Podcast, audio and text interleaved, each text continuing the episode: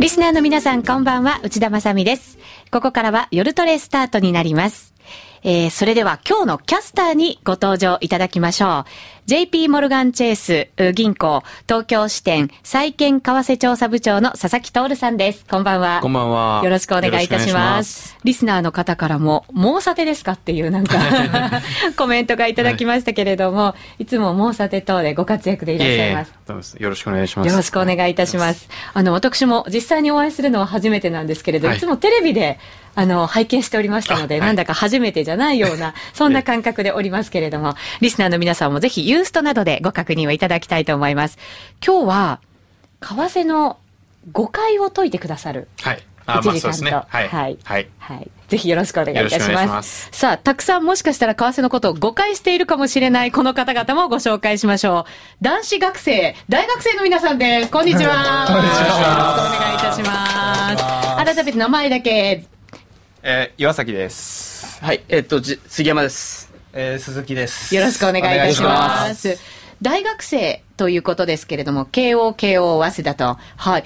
投資のサークルとかやってるんですって？そうですね。うん、みんえっと、他にも今、後ろにいるんですけど、みんな同じ、あ、同じではないんですけど、その、大学ごとの投資サークルに所属しているメンバーです、ね、えどんなことをやってるんですか？それ投資サークルの中で株に投資したりとか FX をやったりとか。株も最、えっと、株とか FX とかもあのトレードしてる人もいればあとは理論だけを勉強してる人もいるし、まあ、人によってやっぱりあのしたいことも違ってくるんでちょっとずつ違うんですけどあと企業分析とか。でまあえっと、全般的に投資につながるようなことを勉強してるっていう感じですね。あの日本だとなかなか投資教育って進んでない部分ありますけどそうですね。なんか頼もしいですね、うん、そうですね。あのだんだんこういう若い方々がそういうことを勉強して、ね、社会に入ってくるっていうのは非常にいいことだと思いますね、佐々木さんも大学生の頃から金融注目されてたんですか？いや実は正直な話あんまりしなかったです。ね 我々あのバブル世代なので、えー、あの今の学生さんとはやっぱ全然違うんですよね。雰囲気はまるで違うでしょう、ね、今の学生さんはもうしっかり勉強してて、えー、だからもうそれこそ就職活動なんかでももうすごくね知識豊富でくるんですけど我々の就職活動の時はいかに遊んでたかっていうのをアピールして会社に入ったような時代だったので全然違うんですよね。自由な時代でしたよね、全然違いますね、えー、佐々木さんはじゃあ大学卒業されてそのまま日銀に入られたんですか？そうですはいへえ、日銀に入るのってすごい難しそうな感じしますけど。まあ、それもバブル時代だったので、うん、私はその、まあ、まあ、こういうことはあんまり言っちゃいけないかもしれないです日本銀行入った時の、その、それまでの面接っていうのは、あの、1年間休学して旅をしてたんですね。海外とか、はい、その前にですね、学生時代に。で、その話をしてるだけでほとんど面接が済んで、ええ、それで日銀入りましたね。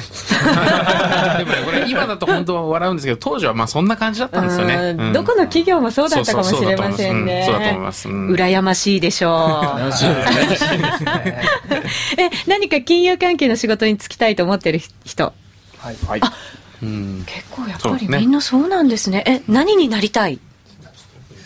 いや今やっぱりいろいろ進路があるじゃないですか。その、はい、汗マネとか投資銀行とか。ちょっとその辺はまだ悩んでる部分で本当に何がしたいのかっていうのはまだ、まあ、僕は2年っていうのもあるんですけどちょっと決まってない状態ですね。とそうですね、えっと、金融に関わりたいと思ってるんですけど実際に証券会社であったりとかそちらに進みたいかどうかっていうのは今理論の方もちょっと今興味があって大学に残って理論の勉強をしたいなっていう気持ちも半分ありますね。はい、なるほど。鈴木さんは？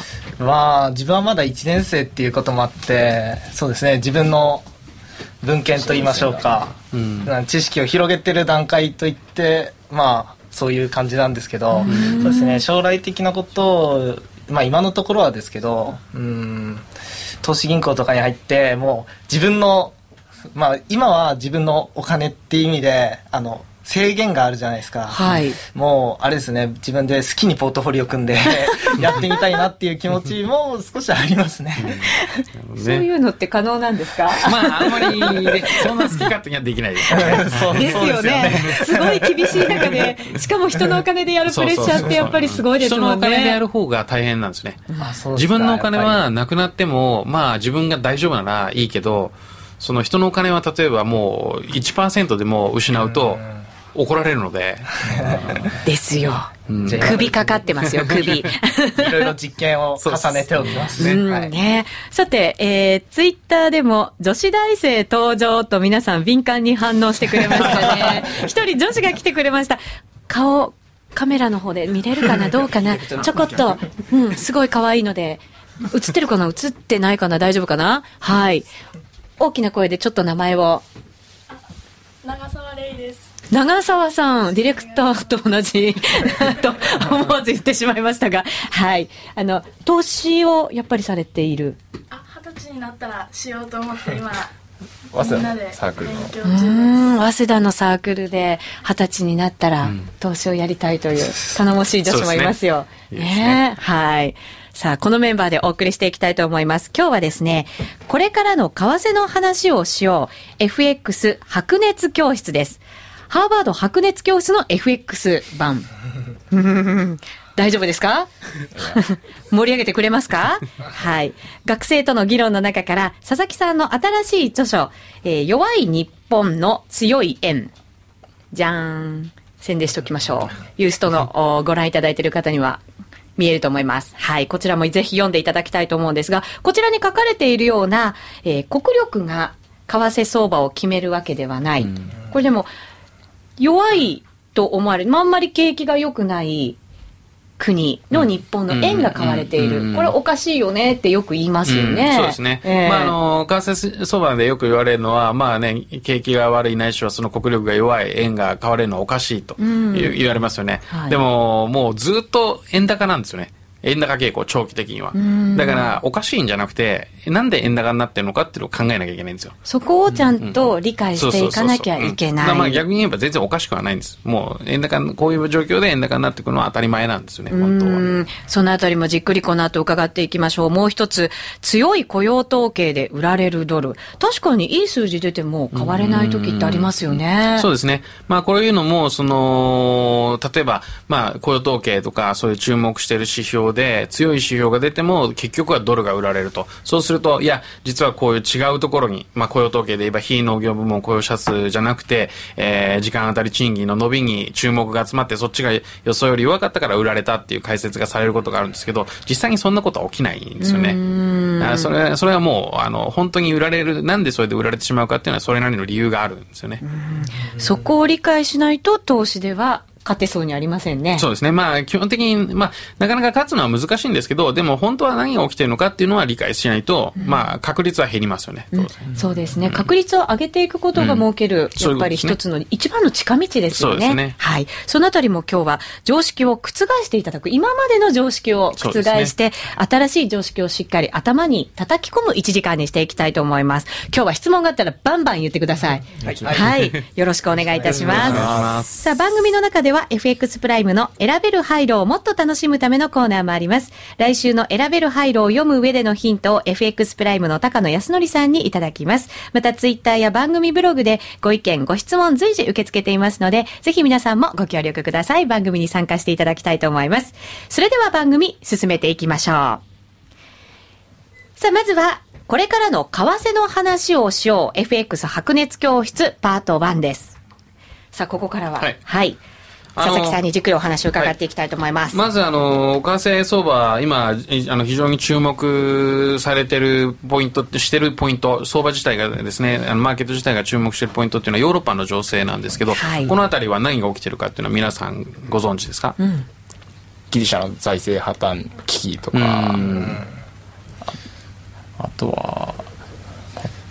まあそうですね、はい、まあ結構ニュースでも取り上げられたりしてますね。で、例えばそのまあヨーロッパでそういうギリシャがまあその赤字が大きくて困ってますとか、まあ他の国もだんだんあのアイルランドとかポルトガルとか、その困ってるっていうことが言われてるんですけど、でも実は日本とかアメリカの方が財政赤字の状況っていうのは悪いんですね。債務残高もその対 GDP 比でいうと日本の方が大きいんですね。日本とかアメリカの方が、うん、でもなんでヨーロッパだけがこんなことになってるのかと。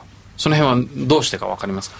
えっと、一応経常黒字国である。であとは、えー、日本の国債を買ってるのが、えー、ゆうちょとか銀行、日本銀行日本の銀行国内銀行でその日本の個人金融資産の中で賄えてる部分があるから確かに国内で処理ができてるってね、はい、言いますよね。そうですね。うん、でもじゃあ、あの、それすごいいいポイントなんですけど、一方でアメリカ、アメリカはあ経常赤字国で、で、アメリカの国債の半分は外国人が持ってるんですね。日本と違って。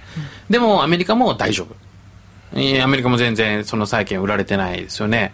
はい、そうすると逆に買われてますよね。そうですね。だから今あのえっと、えー、岩崎さんがおっしゃったように、その日本ではそれが言えるんですけど、アメリカではそれは成り立たないんですよね。はい、なんでヨーロッパがダメでアメリカがいいのかっていうことだ。その辺はじゃあちょっとこの図を使ってご説明しましょうか。うん、はい。皆さんはこれご覧ご覧いただけるんですかね？そうですね。ユーストリームにも佐々木さんにご用意いただいた図を順次出していきたいと思いますので、はい、ぜひ合わせてご覧ください。はい、あのー、まず最初のこの2ページのところが、あのー、まあ、日本やアメリカで財政赤字が問題にならない理由っていうところなんですね。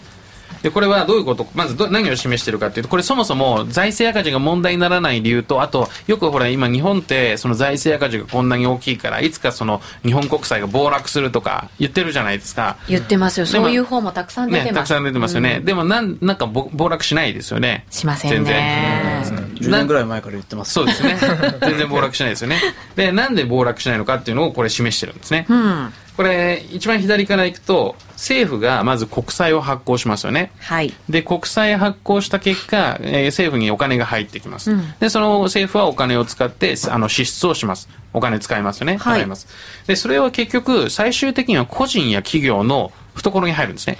そうですよね。個人企業の懐に入る。えー、で、本当は政府はこの個人が、えー、消費や投資をしてほしいと思ってるわけですよ。うん、でももう皆さんもね、大体気がついてるように、えー、あのもうお金もらったら大体みんな預金しちゃいますよね。先行きが不透明なので。で、預金をした結果、銀行預金入ってくるわけですね。はい。でも、銀行が一番本当はその預金でやりたいことって何ですか？貸し出しですそうですね、貸し出しですよね。一番鞘が抜けるので、本当は貸し出ししたいんですが、貸し借り入れ需要がないんですよ。そうすると、でも銀行は一応その預金者に対して、本当少しでもその預金の金利を払わなきゃいけないから、何かで運用したいんですよ。そうですよね。で、何かを運用するって言ったら国債しかないんですよね。失っちゃダメですね。預金がマイナスになるの、あ預金、せっかく預金はマイナスで返せないので、えー、そのまま預金預かったものは返さなきゃいけないけどちょっとだけ金利つけて返してあげたいと、うん、そしたら国債が一番いいんですね、うん、安全資産で、これ、このまあね、この図でわかるように、政府が支出したお金入れて支出したお金は結局国債を買うために戻ってくるんですよ。銀行を通じて。ぐるっとそうですね。戻ってきちゃうんですね。だからこのシステムが維持されている限り政府がこれから10兆円20兆円30兆円と国債を発行して支出しても国債を売られないんです。なぜかというと支出したお金は必ず国債に戻ってくるから。ずっとぐるぐる回ってるだけなんですね。そうなんですで、これはちょっと国債の方にちょっとだけ話をそらすと、このシステムがずっと維持されるとは限らないですよね。どういう時に崩れると思います？個人が消費しだした時そうですね、消費しだしたら。で、消費しだすとどんなことがだんだん起きてきますかね？預金が減っっていくから銀行もそれだけ国債を売りに行かないといけない。そうですね。預金。でそうするとだ要は消費してその預金がだんだん減るような状況になってると一般的に言ってなどんなことが起きてると思います、うん、景気格景気が良くなってる。うん。で要はインフレになってるんですね。インフレになってくる。インフレになってくると人々は預金をしなくなる投資をした方がいいと思います。株とか、あるいは土地とか、そういうのにコモディティとかに投資すると。そうすると銀行にお金が集まらなくなって、銀行は投資をしなくなる。で、さっきね、おっしゃったように、あの、預金が減ってくれば、銀行は債券売らなきゃいけない、国債売らなきゃいけなくなるので、だそういうことなんですね。で、これちょっと後の方で時間があったらお話しするんですけど、今日本ってインフレにしなきゃインフレにしなきゃって言ってるますよね。でも本当にインフレになったら、これが崩れるんですよ。債券が売られ始める。国債の暴落もあり得るんですか？そうなってきたら、本当にひどくなってきたらありえます。ただ、まあ今はその、インフレにしようとしても全然ならないじゃないですか。はい、で、ちょっと話をそのヨーロッパの方に戻すと、日本の銀行の場合には、アメリカの銀行も、アメリカも今だんだん日本と同じようになってきて、昔はアメリカもその財政を出すと、そのお金を使って、昔はそれをあの個人とか企業は投資をしたり消費をしたりしてたんですけど、もうだんだんそれしなくなって、日本と同じように銀行預金するようになったんですね。で、銀行も貸し出し先がなくなってきたので、国債ばっかり買ってるんですね、アメリカも。でも、日本とアメリカの場合には選択肢がないんですね。どういうことかというと、日本の、今日本の政府が例えば、すいません、財政赤字が1.5倍でしたと。で、言って、言ったとします。そしたら銀行がどうするかっていうと、銀行は国債買うしかないんですよ。他に買えるもんないですよね。あの、政府がいきなり単に発、は、あの、発表するだけですよ。あの、今まで言ってた財政赤字、嘘で、それの1.5倍あったんですと。すいませんって言っても、銀行、え、マジですかってびっくりするかもしれないですけど、国債買い続けるしか選択肢がないんですね。ね他のものいけないですもんね。株なんか行ったらお金なくなっちゃうかもしれないし、ね、土地にも行ってもお金なくなっちゃうかもしれないんで、行くところがないんですよ。結果、国債。そう。で、じゃあヨーロッパ。次の3ページのところを見ていただきたいんですが、この図を左側のその、さっきの国債のところを見ていただいたら分かるように、ヨーロッパでも基本的には同じことが起きてるんですけど、最後が違うんですね。選択肢があるんですよヨーロッパには。いろんな国の、を選べる。で実際に起きたことは何かっていうとギリシャの政府がすいませんギリシャの財政赤字は間違ってて1.5倍ぐらいまあ1.5倍とちょっと忘れちゃったんですけどとにかくすごく大きかったですと、うん、今まで言ってたのに、はいうん、まあねちょっと計算結果違ってましたと、うん、言ったらギリシャの銀行でさえあじゃあギリシャの国債買うのやめようって思っちゃったわけですよ他に選択肢があるから、ドイツでいいやと。ドイツフランスでいいやと。そうドイツフランスでいいやってことですね。よりだって安全な方がいいもんね、大きい国の方が安全ですよね、で要はこれギリシャがもし例えばギリシャの銀行預金が今までと今ずっと、まあ、ギリシャのそういえば昔の通貨の名前って何だか知ってます？ギリシャ。ギリシャの。ドラクマそうドラクマ。そう。すごい。すごい。勝ったった。ギリシャのギリシャの銀行預金が昔と同じでずっとドラクマ建てでギリシャ政府がドラクマ建ての債券を発行してたら、うん、ギリシャ政府が赤字が実は大きかったですって言ってもギリシャの銀行はドラクマ建ての債券を買うしかなかったんですよ。日本と同じようにずっとぐるぐる回るだけ。そう。でもユーロ圏の場合には通貨が一つで財政政策がバラバラだったから選択肢ができあったので、うんうん、こういうふうにギリシャとかアイルランドとかポルトガルが売られてどんどんドイツの国債にお金が入ってると。とするとこれが解決これを解決するには何をしたらいいでしょう？解決策は実は一つしかないんですね。全部まとめちゃう。そうですね。同じ国債にしちゃう。そうそうそうそう。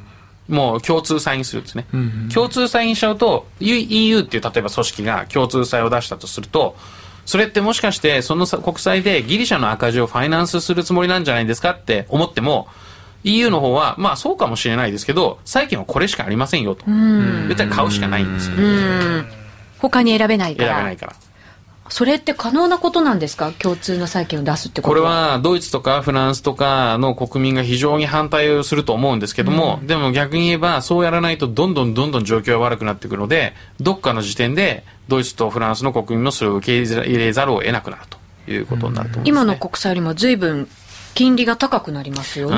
多分、まあそれは論理的にはそうなんですけど、多分そんなにならないんですよ。きっと。うん、そういうもんなんですか？ね、いいところに落ち着くんですか？落ち着くと思います、ね、なぜならば、その統一された EU 産業は需要が集まってくるからですね。うん、あ、そうか。そこに向かうから、マネーが？なんですね。ドイツと比べてもギリシャの規模はちっちゃいですもんね。そうですね。そうそうそうそう。うん、そうそう。それはグッドポイントですね。結局本当はちっちゃいので、うん。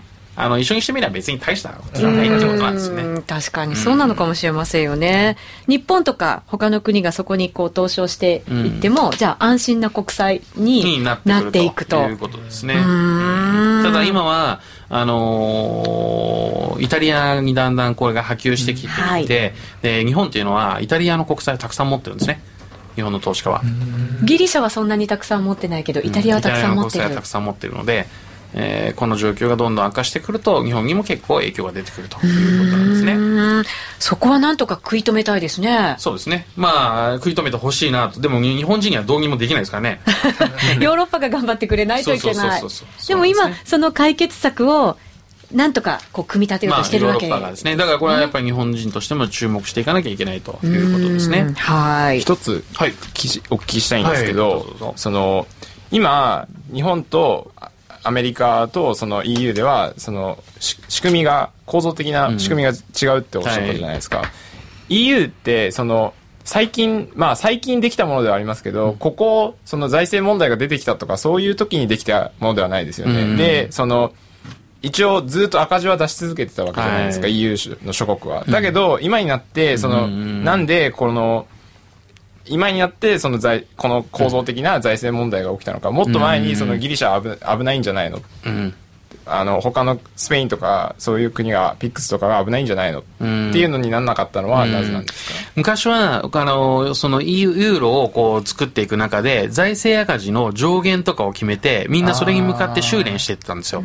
修練してってそれをやってた。でその後何が起きたかというとアメリカの金融危機が起きて、はい、ものすごい景気が悪くなったんですね。でそれで一時的にヨーロッパもちょっと財政支出しなきゃいけない。だからその財政赤字のタガをこう少し緩めていいよねとちょっと上限超えちゃうけどいいよねと、まあそれはしょうがない、今こういう時期だからというふうになっていたところに、ギリシャが、すいません、ちょっと、全然もっと大きかったですっていうふうに言っちゃったので、もうそれだとなんか全然話が違うじゃないみたいな感じになってきて、みんながざわざわし始めたんですよね。信用不安になっちゃって。だから、実はその、もこの一つの通貨、バラバラの財政政策っていうのは、もともと多分もうワークしないものだったんだけども、今までは結構そのディスプリンを効かして、財政赤字をこう、小さくしてたのでなんとか保ってたんだけどちょっと緩め始めたらやっぱりガタガタっと崩れちゃったっていうことだと思うんですよね。それがいろんな国に今波及しようとしていると。そうですね。うん。さあ。それで、はい、そういう中で、まあ、その今、円が買われているわけじゃないですか。はい、そうですね。円高ですよね。もう全般円高ですよね。で、なんでこういうふうに、えー、世の中が悪くなると円高になるか、それから、その、例えば震災の後もそうですね、震災の後も円高になるか。なりましたね。その理由っていうのは分かりますか？震災の時はなんか保険会社がドルとかそういう持ってた国債を全部円に変えるから、他の通貨が買われて円高になるっていうのがそうですね。言われてましたよね、うん、確かありましたそんな話、本当かいって思いましたけど、他には何かあります？先ほど岩崎も言ってましたけど、えっと、結局外から見たらその日本の国債は日本の国内だけでほとんど消化されているので、っていう意見がはい、そうですね、うん、あの今お二人あの言ったことっていうのはあの基本的にはあの、まあ、その通りなんですけどただ実際にその保険会社がそれを売却したかどうかっていうのはまた別の話で実際はまあ多分それはなかったんですけどただその背景にあるその構造っていうのはまさしく、あの、鈴木さんがおっしゃった、あの、通りなんですね。で、まずですね、ちょっとその5ページでですね、為替相場っていうのがどうやって決まってるか。はい。あどうやって動いてるかっていうのをちょっとこう見せてるんですね。で、一つちょっとここで、あのー、為替相場を見るとき一つのアドバイスなんですけど、為替相場を見るときに、ドル円とかユーロ円とか OG 円とかっていうのをこう一つの通貨ペアとして、それが上がった下がったっていうふうに見てると、多分為替レートっていうのはずっとわかんないですね。でもそういうふうに見てる人が多いですよね、例えば僕もそのこの為替のマーケットのそのプロとしてずっと毎日のように為替ばっかり見てるんですけど朝来た時に明日の朝まあ明日だとあれだけどまあ朝来た時にドル円の動きしか見えなかったら為替相場が全然何が起きてるのか全くわからないんですね。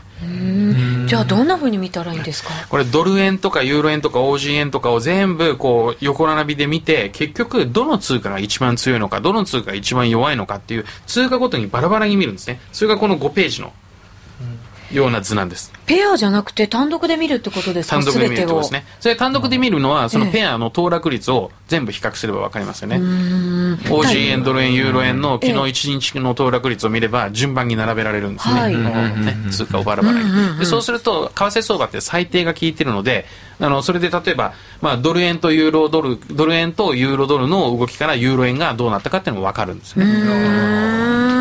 でそれでこうやって並べてみると何が言えるかっていうと真ん中にあるようにリスクテイク志向が強まったり世界的に株価が上昇している時っていうのはドルと円は弱くなるんですね。リスクを取っていく投資家の皆さんが積極的な時。時。そういう時っていうのはドルと円が弱くなる、うん、で一番上の方にオージーとかキウイがありますね。はい、うん、ということはこれどういうことかというとオージー円が一番上がりやすいんですよ。資源国、うん。で逆に左側あのリスク回避志向が強まるとき世界的に株価が下落するような時っていうのはドルと円が買われるんですね。円が一番よく買われるんです。でこれ左側にも書いてあるので理由はちょっとわかると思うんですけど要はなんで世界的に景気が良くなるとそのドルと円が売られるかっていうとお金の出所だからなんですね。日本とアメリカが。出所あ投資する方ってことですか？あの今頭の中で地球儀をちょっと描いてもらって、うん、もう世の中もうこの地球全体がめちゃめちゃ景気が良くなってもうみんなでその活発に投資をしてますというのをイメージしてください。もうお金が飛び交ってるというイメージ、うん、どっから一番お金が出てくるかと。日本。ですよね。金利が低い。金金利も低いしあとお金がいっぱいあるっていうこと金利持ちの国、金利が低くてお金持ちの国ですね、うん、そしたら日本とアメリカなんですよ、うん日本とアメリカからボンボンボンボンお金がオーストラリアだブラジルだトルコだなだとかそういうところにどんどん飛んでるんですねだから円円安になるんですよ日本からお金が出て新興国とかそういうところに回っていくわけですよね。だから実はそのよく例えば日本はこれからじゃあ日本これから景気が悪くなりますと。だから、えー、円安になりますっていうことは言う人はいますよね。これ逆なんですね。景気が悪くなるんだったらお金が戻ってくるので円高。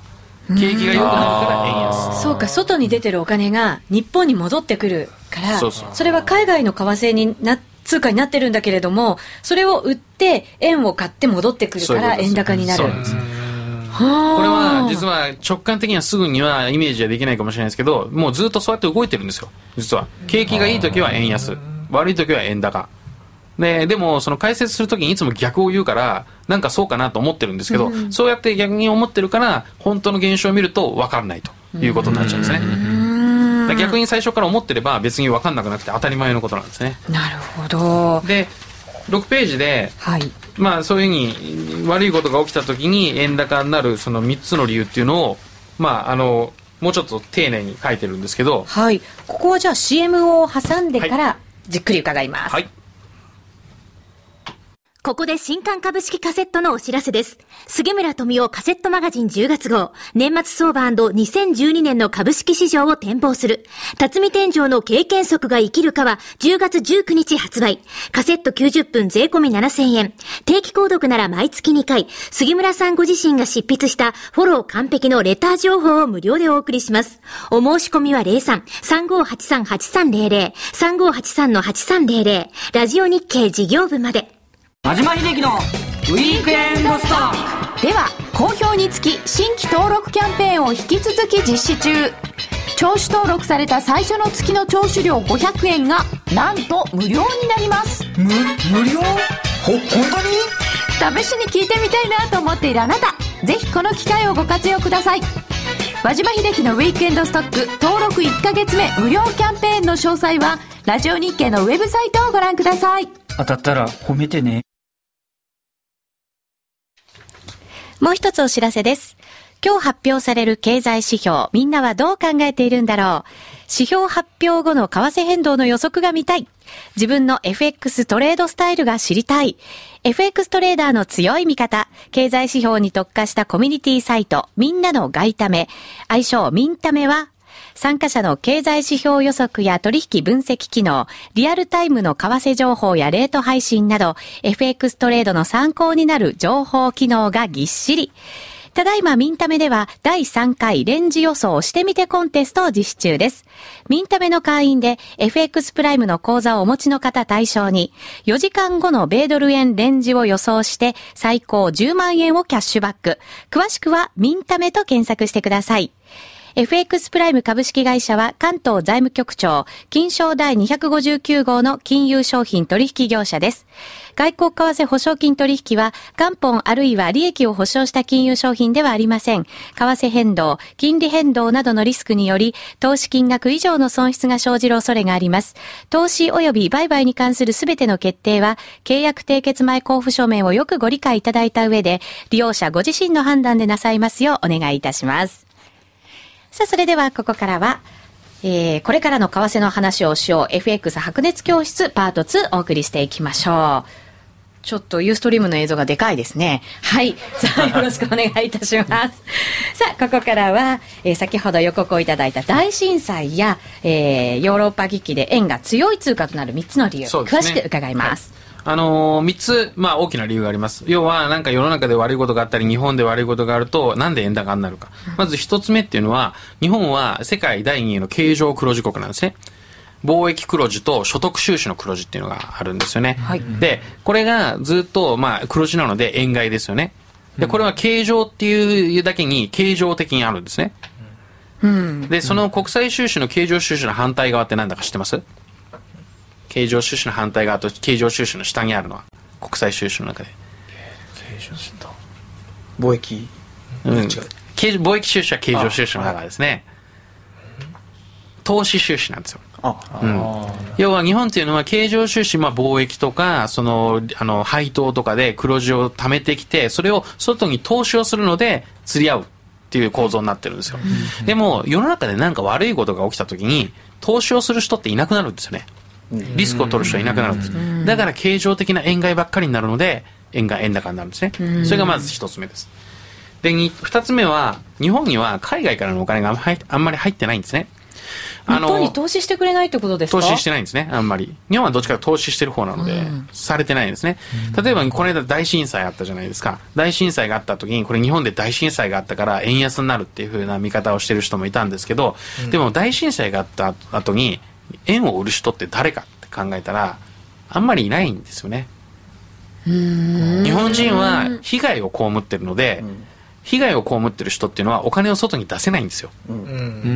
自分たちもあのよく考えてみると分かると思うんですけど自分の例えば家がどうなってるか分かんない。ね、自分の親のしょ、ね、仕事そのままあるかどうか分かんない、もしかしたら給料減るかもしれない。ボーナス減るかもしれないって言った時にじゃあ危ないから今あるお金を外に投資しましょうって思わないですよね、逆にもし外に投資してるお金があったら手元に円のキャッシュが必要になるかもしれないから戻そうと思いますよね、うん。確かにお金キャッシュにしておきたい。そうですよね。持でつ人増えましたもんね。そうですね。そうそうそう、うん。自分で持っていきたいということになるんですね。だからまず逃げる人っていうのは外国人なんですよ。だから外国人が入ってないので円安にならない。で、一方で3点目。日本っていうのは世界最大の対外純資産国なんですね。一番外にお金を持ってる国なんです、日本人というのは。そうすると、例えば今、ヨーロッパからあのお金が一斉に引き上げるというのを想像してみてください。ね、ヨーロッパこれだけ悪いことが起きてるので、その筆頭は誰ですかって言ったら、日本人。ヨーロッパからこれからお金が外国人のお金が逃げてくるって言ったらその先頭に立ってるのは日本人なんですよ。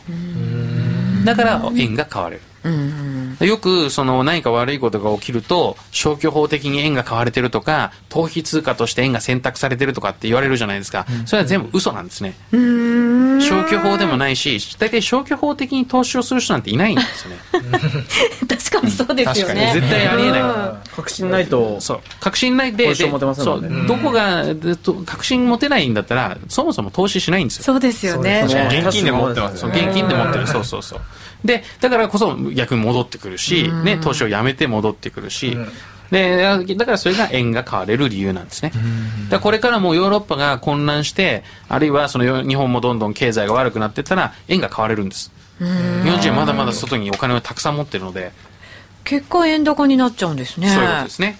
この海外のプレイヤー、あ海外でにから日本に投資してる人が少ないっておっしゃったんですけど、はい。そのが株式市場とかだと結構その海外投資家の影響って大きいって言われるじゃないですか。やっぱりそれはまだまだ相対的にはでも日本に投資してる人たち海外投資家っていうのはそれでも少ないってことなんですか？そうですね。まあ、あのそれなりにはいるんですけども、ただ、為替のマーケットの規模が大きいんですね。あー株に比べると、うん。だからもちろんその外国人が一斉に日本株を売って、えーそれが円売りにつながるようであればそれはそれなりの円安にはなるんですけどでもちょっとそれだけだと小さすぎて日本人が外に持ってるお金の方が多いのであだから戻ってきちゃうと円高になっちゃうということですね。うん。為替のマーケットって海みたいだって言いますもんね。はい。もう本当に大きいマーケットですね。はい。で次そのまま言っていいですか？はい為替相場は長期的長期的に何で決まってくるか。とにかくよく言われるのはその人口がこれから減るから、えー円安になるとか日本は国力が弱いから円安になるっていうふうに言うじゃないですか、はい。でも本当は違うんですね。国力とか人口なんかで為替は決まらないんですね。長期的に為替って何で決まってると思います？うん。結局需給とか、うん、まあそうですね。そういうところに。あのあの短期から中期では需給、もうまさしくそうおっしゃる通り需給なんですけどもっと長期で15年とか20年ぐらい。うん。例えばここもちょっとあの、ね、図を8ページとか、えー9ページに出してるんですけどこれはドル円と OG 円の1971年以降。皆さんがまだ全然生まれる前からのですねあのチャートなんですけどまあ結局ずっと円高傾向 ですよね。そうですね。ずっと円高ですね。なぜか。うーん。わかります？えーやっぱり黒字を出し続けてるかうん。ら、まあそうですね。黒字っていうのもあります。うん。でもうちょっと根本的に為替が決まる。はい。デフレ。そう。デフレなんですね。ああなるほど。デフレとインフレって デフレとインフレって結局何を意味してるかっていうとあのお金の価値のことなんですよ。わかりますね？お物の価格が上がるっていうことはお金の価値が下がってることで物の価格が下がるデフレっていうのはお金の価値が上がってるってことなんですね。例えばちょっとここにあの10ページであの例を出したんですけどこれ本当の数字を使ってるんですね。あの10年前はビッグマックはアメリカで2.51ドル、日本では294円だったんですね。ということは、まあ、ざっくり言って1ドル札が3枚あるいは100円玉3枚持ってれば日本でもアメリカでもその3枚あればビッグマックが買えたわけです。はい。でも今アメリカではビッグマックは3.99ドル日本で290円。デフレだからちょっと下がって290円なんですよ。日本では相変わらず100円玉が3枚あるとビッグマック買えるんですよ。10年前も今も3枚 ,3 枚あればいい。アメリカは1ドル札4枚ないと買えなくなっちゃったんですね。ということはもうこれを見れば100円玉と1ドル札どっちが値上がりしてどっちが下が値下がりしたか分かりますよね。もう1ドル札ですよね。昔は3枚と3枚で同じものが買えたのに今ドルの方は4枚ないといけなくなったんで1ドル札は値下がりしてるんですね。これがデフレの国の通貨の方が強くなる構図です。なので基本的に今までずっと円高傾向が長い意味でですよ。円高傾向が続いてるのは日本がデフレだから。だから先行きも同じことです。日本がデフレ傾向が続くんだったら長期的な意味では円高が続くし逆になれば逆になると。じゃあ、円安にしたいんだったら、デフレを解消しないとダメ。そうですね。うん。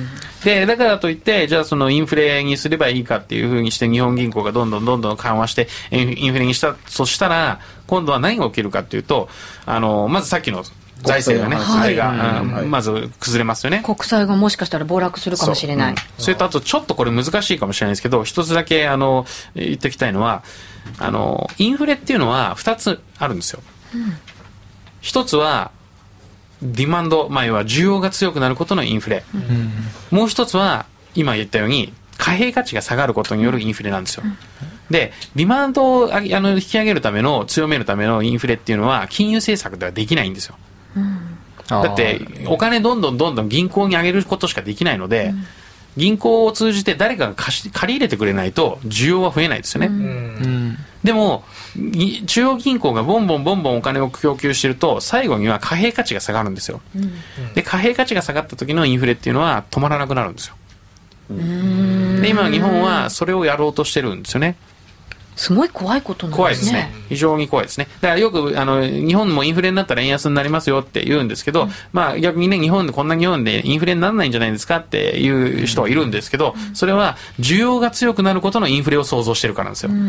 貨幣価値が下がる時のインフレなんてあっという間になりますからね。今その1万円札、本当にその1万円で、あの、例えばまあ何ですか ?1 万円今、例えばまあ、買えるもの、まあ、このマイクとか1万円ぐらいかもしれないですけど、ね、あのー今は1万円で買えるんですけど、もう1万円札その辺ボロボロ転がってて、いや、そんなんじゃもうこれ買えませんよっていうふうになったら、もう1万円札の価値なんかもう落ちるわけですよね。あっという間に落ちますからね。それがインフレなんですよ。本当に怖いインフレ。だそれで円安になって、いいかどうか、まあ、うん。あの円安になったらそれはそれはその輸出企業はいいかもしれないですけど、個人は非常に苦しい思いをしますよね。うん。その僕一つその金融あ貨幣価値が落ちるインフレについて思ってたことがあるんですけど、はい。その日本人は対外純あのそのさっきもあったんですけど、純たくさん海外資産を持ってるわけじゃないですか。ってことはその日本には日本の背景にはその資産分の価値はあると考えてもいいじゃないですか。はいそう考えた時にその例えばか仮にたくさんお金を吸ったとしても、うん、その果たしてその裏にある価値があるからその円の暴落につながるのかな？そのもしまあ円の暴落したら暴落したでその大量にあった資金が戻ってくるわけじゃないですか、で戻ってその圧力ってそれなすごい大きいものだと思うんですよ、そうしたら日本って実はそんなにすごいたくさんお金を吸ったとしても、一気に金融のその貨幣の価値が下がって、うん、円がすごい円安になるっていうことはないんじゃないかなと思ってるんですけど、その辺ってどうなんですか、あのー、それは多分最初の段階ではそうだと思います。正しいと思います。あの、最初そのインフレ傾向が出始めて、金利が上がり始めたら、そのお金が戻ってくるので、うん、そうなんですけど、多分それはずっと最後までは続かないと思うんですね。うん、最初はだからそれで一旦は円高になったりすると思うんですけど、うん、うん、多分最後はそっちの貨幣価値が下がる方でやられちゃうと思うんですね。はい。さあ、ここで CM を一旦挟ませていただきます。個人投資家待望の植木小沼の株式宅配便 CD 銘柄百科事典10月号下げた後に備える銘柄全集好評発売中 CD1 時間価格は5250円送料は700円です株式宅配便キャスターの植木康夫さんと、銘柄ハンター、小沼正則さんが、上昇しそうな銘柄を大胆に予想します。お求めは03-3583-8300ラジオ日経事業部まで。ラジオ日経の番組が携帯で聞ける。刻々と変化するマーケットライブが携帯で聞けるのが嬉しい。番組の他にラジオ日経記者による経済ニュース、出演者やスタッフが書くブログも読める。ラジオ日経のドコモ公式サイト、ラジオ日経モバイルの情報量は月額315円です。詳しくは、ラジオ日経のホームページをご覧ください。以上、ラジオ日経モバイルのお知らせでした。ハイローナビゲーション。このコーナーは FX プライムの提供でお送りします。ここからは FX プライムの選べるハイローをもっと楽しむためのコーナーです。ナビゲーターは FX プライムの高野康則さんです。高野さん。こんばんは。こんばんは。よろしくお願いします。選べる配慮は毎週月曜日に発表される基準レートから金曜日の為替レートが円高円安どちらになっているかあるいは動かないかを予想するだけのシンプルな金融商品です。選べる通貨はドル円、ユーロ円、ポンド円の3種類。一口1000円からお楽しみいただけます。まずは今週の結果です。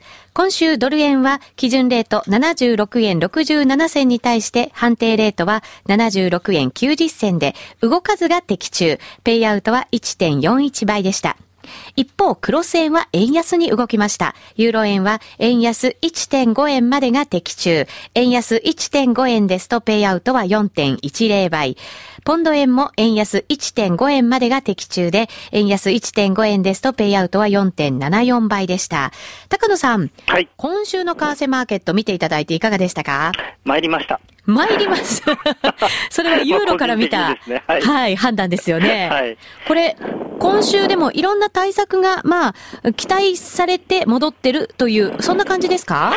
そうですね。ただ、あのー、まあ、よくここまで買うなというのが正直な、あの、感想というかなんですけれども、ええ、まあ、確かにですね、あの、週末の独首脳会談でも、えー、銀行の資本増強のために何でもやりますよというようなことは言ってるんですが、ただ、具体的なことに関してはドイツとフランスの間でかなり大きな差があるのはまだはっきりしてますし、えー、果たして本当にまとまるのかどうかというところは疑問ですし、まあ、こんなに株を買うほどの材料ではないんじゃないかなという気がしてます。それと、その後の問題に関してもですね、まあ、確かにあのスロバキアが1回否決をして、それから EFSF の核需要に対して、そのまあ、2回目で、あのそれをまあ可決したというようなこともあったんで、あの売られたり買われたり、かなり、まああの反応はしたんですけれども、はい、えー、それ以外にもそのトリシェ総裁のそのギリシャはデフォルトを回避できるはずなんていうそういう言葉に対して過剰に反応したりして、まあ、マーケット、だいぶユーロ売り、ユーロのショートになってたのかなというのが、まあ、正直なところですかね。うん。こうパンパンになってたので、戻りもちょっとこう今、そうですね、早いかなっていう感じですか？はい、ですから、まあ、正直この戻しはですね、そのリスク先行の動きというよりはリス、行き過ぎたリスク回避が少し、まあ、後退したという程度のことかなと思ってます。調整の範囲内？そうですね。まあ、それにしてはかなり大きかったので、あの、利食い損なった方多いのかなと思うんですけれども、えー、はい。えー、まあ、来週の動きも、ここで、えー、見通していただきたいんですけれども、来週いかがですか、はい、経済指標とも結構出てくるんですよね。そうですね。まあ、あのー、G20 がありますので、まあ、そこでなんか材料が出てくればまた別なんでしょうけれども、まあ、特段大きな材料は多分出てこないということだとすればですね、まあ、来週も株が、株の動きにかなりつられるという状況が続くというふうに思われますので、ええ、まあ、経済指標も大事なんですが、まあ、あの、アメリカのですね、あの、大手の企業の決算がいろいろ出てきますから、はい、まあ、そのあたりがかなり影響してくるんじゃないかなと思ってます。そうですね。月曜日にはシティがあったりとか、はい、そこからもうガーッといろんな企業の決算発表本格化ですもんね。そうですね。はい。そうすると来週もじゃあ株睨みでという、そんな判断ですかね。はい。はいわかりました。じゃあ、星野さん、あ、高野さん、ありがとうございました。はいえー、さて、夜トレではスタジオだけではなく、リスナーの皆さんにも円高円安を当てていただく参加型プレゼントクイズを実施しています。商品はというと、番組オリジナルチロルチョコランダム10個入りパックです。前回の正解と当選者をここで発表させていただきましょう。先ほどもお伝えしました通り、結果はわずかに円安でした。全体では55%の方が円安を選んでいました。円安を選んだ方の中から、厳正なる抽選の結果、番組オリジナルチロルチョコランダム10個入りパックは、チャリンさんおめでとうございます。その他4名の方にプレゼントさせていただきます。次回は来週月曜日10月17日のお昼の12時30分が締め切りとなります。10月17日お昼の12時30分が締め切りです。えー、こちらはぜひシンプルに円高円安だけを選んでいただくものですのでご参加いただきたいと思います。応募フォームやクイズの説明は夜トレの番組ブログをご覧ください。ハイローナビゲーション。このコーナーは FX プライムの提供でお送りしました。FX 取引なら伊藤忠グループの FX プライム。FX プライムは豊富な商品ラインナップと業界屈指の信用力で投資家の皆さんに安心してお取引いただける環境を提供し続けています。今月の講座開設キャンペーンは最大1万6000円のキャッシュバック。また今なら FX プライムオリジナルのコーヒー紅茶セットが漏れなくもらえます。詳細はラジオ日経の夜トレ番組ホームページなどに貼られているバナーをクリック。FX プライム株式会社は関東財務局長、金賞第259号の金融商品取引業者です。外国為替保証金取引は元本あるいは利益を保証した金融商品ではありません。為替変動、金利変動などのリスクにより投資金額以上の損失が生じる恐れがあります。投資及び売買に関するすべての決定は契約締結前交付書面をよくご理解いただいた上で利用者ご自身の判断でなさいますようお願いいたします。お待たせしました。大好評、大岩川源太監修、徳間書店投資カレンダー2012年版予約受付開始。2012年版は、壁掛けカレンダーと卓上カレンダーの2点セットで、価格は送料込みの4000円。また、大岩川源太の CD、投資カレンダーの使い方と、投資カレンダー2点セットを同時ご購入の方は、送料込みでお得な7000円です。3点セットはお得。予約のお申し込みは03-3583-8300ラジオ日経事業部まで。各種資格試験の合格請負人、三木国弘がついに iPhone アプリに登場。三木国弘監修の iPhone アプリ、行政書士本試験対策。これからは行政書士は、ただいま好評発売中です。質量ともに充実の過去問オリジナル演習問題に加え、音声ガイダンス付き。アプリのご購入は App Store からどうぞ。価格は税込み1000円です。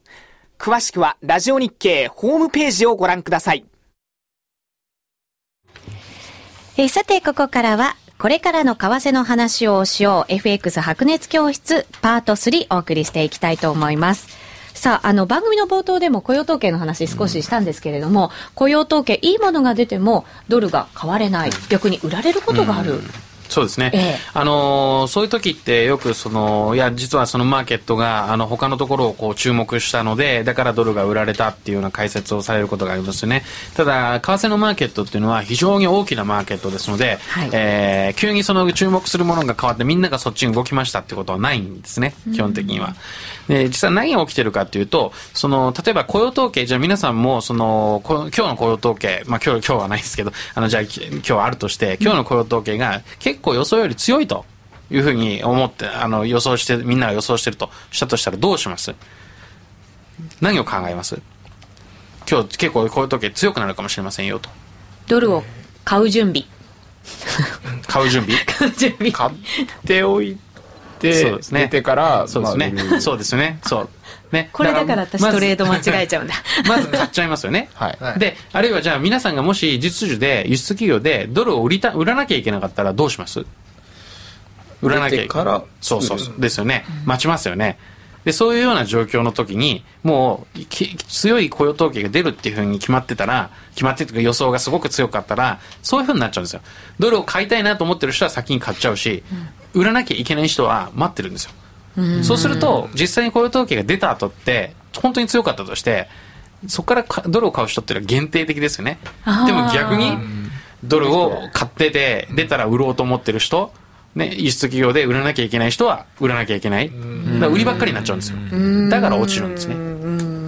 だから結局、その何に注目が集まったかじゃなくて、さっきね、おっしゃったように、その需給っていうのは非常に重要なので、もう最初からそういう流れができちゃってるってことなんですね。だから実は雇用統計強い数字が出て、ドルが落ちるときっていうのは、もう最初から落ちるのが決まってるんですよね。もちろんそれは分かってたら、ね、利益が出るわけですけど、まあそれはね、人間分かんないですけど、そういう時っていうのはもう最初からもう傾いちゃってるってことですね。大きな流れは決まってるんですね。決まってるってことですね。あとはタイミングだけ。うん、そうですね。うん。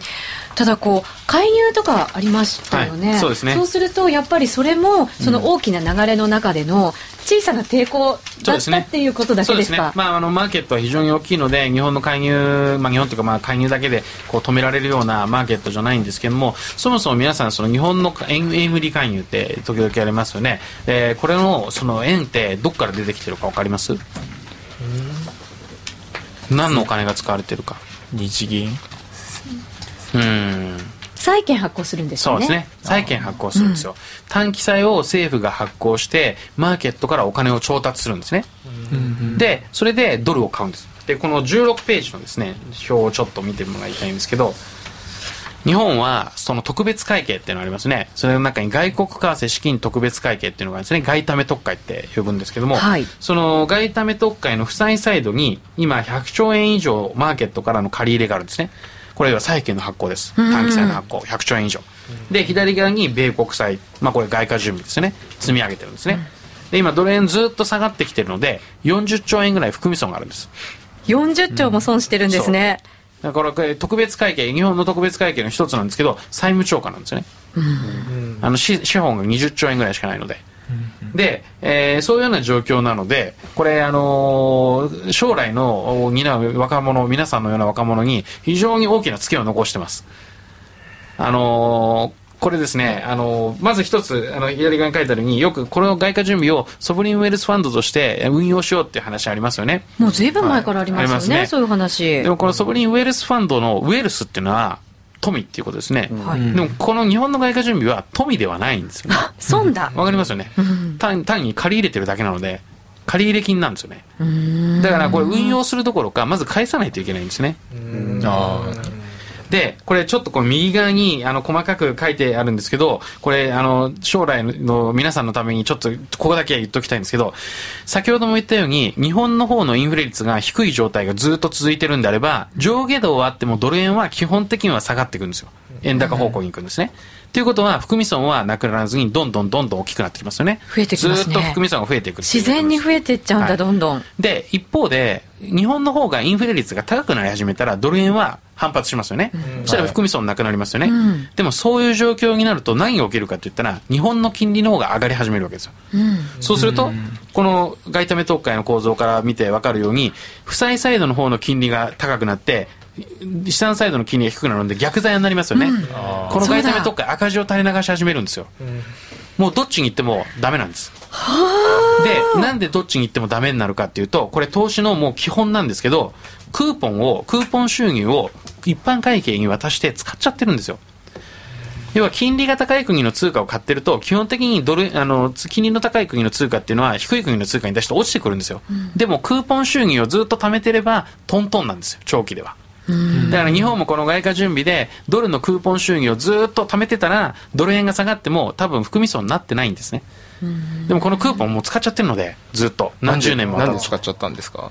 まあ結局その入ってきたお金これ収入あるじゃないと。で一般会計は赤字なのでそっちにちょうだいよっていうのでどんどん上げてたんですよ。なのでもうどっちに転んでもダメなんですよこれ。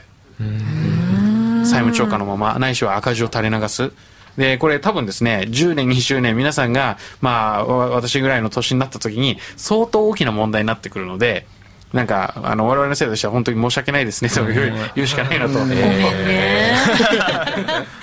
これ。なんか、いい案を考えてくれないと困りますね、ね彼らが。勉強して何か、ここから抜け出す方法を考えてほしいなと。でも少なくとも、このまま、もうだらだらと円売り介入を続けたら、この状況はどんどんひどいことになるので、だからあんまり介入っていうのは本当はもうしない方がいいということなんですね。聞くならいいんですけど、もうマーケットのサイズが全然違うので、聞かないし、この状況だけがどんどん悪くなっていくと。どのぐらいのドル円のレートにならないとこれはその含み損はなくならないんですか？ああそうですね。えー、っとね多分含み損は難しい。100, 100円から110円ぐらいの間105円とかそれぐらいになるとなくなってくるんじゃないかなと思うんですけど。遠いですね。はるか彼方だよね。まあ1回ぐらいこう行くことは当然あると思うんですけど、うん、その日本の方のインフレ率が低かったら結局は下がってくるので。うんこれでもこの外為特会をもうまた使おうじゃないかっていう話もありますよね。そしたらもうこれとんでもない話なんですね。そうそうそう。とんでもないし、これはとにかく早くち規模を小さくしないと。非常に日本にとっては大変なことになってあのスイスとかも介入ガンガンしてますよね、はい、あれは仕組みが違うんですか、ね、仕組みが違います、スイスは中央銀行があのどんどんお金を吸ってるからできるんですね。日本は財務省の管轄でやってるので、債券を発行してやると。じゃあ日本もそれでやればいいじゃないかという話があると思うんですけど、これあの、国際金融のトリレンマっていうのがあるんですね。国際金融のトリレンマって何かっていうと、うんえー、自由な金融政策、独立した金融政策と固定相場と自由な資本移動、うん、この3つっていうのが、あのー、3つのうち2つしか成立しないっていうことで、これは国際金融のトリレンマ。だから、為替を一定レベルにフィックスして固定しようとすると、金融政策の独立性か自由な資本移動のどっちかを諦めなきゃいけないんですね。おそらくスイスは金融政策の独立性を諦めようとしてるんだと思うんですね。ユーロに、そう、もうペックしていくと。日本がそれやったら、アメリカに金融政策を委ねて、ドルにペックするってことになるので、これは無理ですね。うん、何を言うんだっていけない。ですね。なるほど、そうなんですね。さあ、まだまだなんか伺いたいことがたくさんあるんですが、番組、ラジオはこの辺りで失礼しなければいけません。はい、まだまだユーストリーマー延長戦もありますので、そちらも白熱してお送りしていきたいと思います。えー、ここで、佐々木さんの一番新しい本をご紹介させていただきたいと思います。えー、日本経済新聞は、えー、出版社から出ております。弱い日本の強い円という本でございます。はい、これは、たくさんのそういう誤解を解いてくださる本なんですか、い。うようなないあのいろんな誤解をもうちょっと、うん、まあ、今今話したようなことをもっとあの詳しくあの何が違うのかということを説明しているようですね。はい。えこれまだあの介入の話も出てますから本当に出たてのほやほや、はい、ということですよね。はい、えー、いつも活躍されているその現場のお話もいろいろ出ている、ね、ということになりますので、ぜひ皆さんも、えー、身近に感じていただける一冊になると思います。えー、強弱い日本の強い円、えー、この本ぜひご覧いただきたいと思います。えこの番組は投資、えその他の行動を勧誘するものではありません。投資にかかる最終決定はご自身の判断でなさいますようお願いいたします。さあ、ラジオの前の皆さんとは、ああと30秒ほどでお別れということになります。いかがでしたか？学生の皆さん、今日のこの時間は。いや、すごいいろいろ誤解してたことが、うん、なんか、新しい知識とな知識となって得られてすごい有意義な時間でした、うん、本当にありがとうございましたありがとうございました。これからを担ってもらわないと困りますからね。ねはい、ぜひぜひはい。この後もまだまだユーストリーム白熱してお送りしていきたいと思いますので、ぜひリスナーの皆さんもツイッターなどで楽しんでいただければと思います。えそれではこの辺りでラジオの前の皆さんとはお別れです。皆さん良い週末をお迎えください。さようなら。